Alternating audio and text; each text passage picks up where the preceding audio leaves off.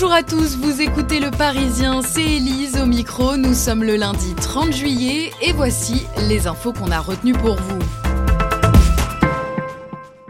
La vidéo a fait le tour des réseaux sociaux. On y voit Marie, 22 ans, qui se fait interpeller par un homme dans le 19e arrondissement de Paris. Ce jour-là, la jeune femme perd patience. Elle répond à son harceleur avant qu'il ne devienne son agresseur.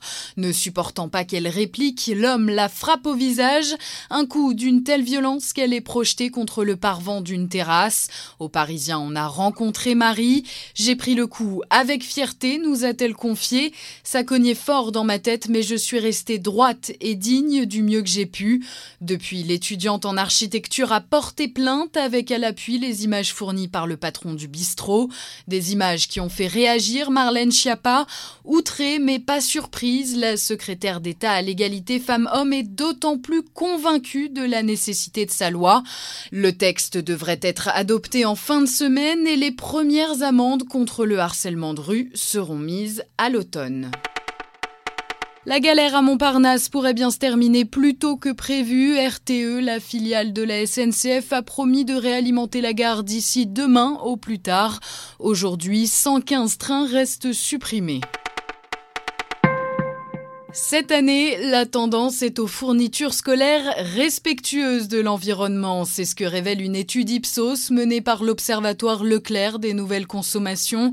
On a été vérifié dans une grande surface francilienne. On y a croisé Sophie et ses deux jumelles qui entrent en troisième.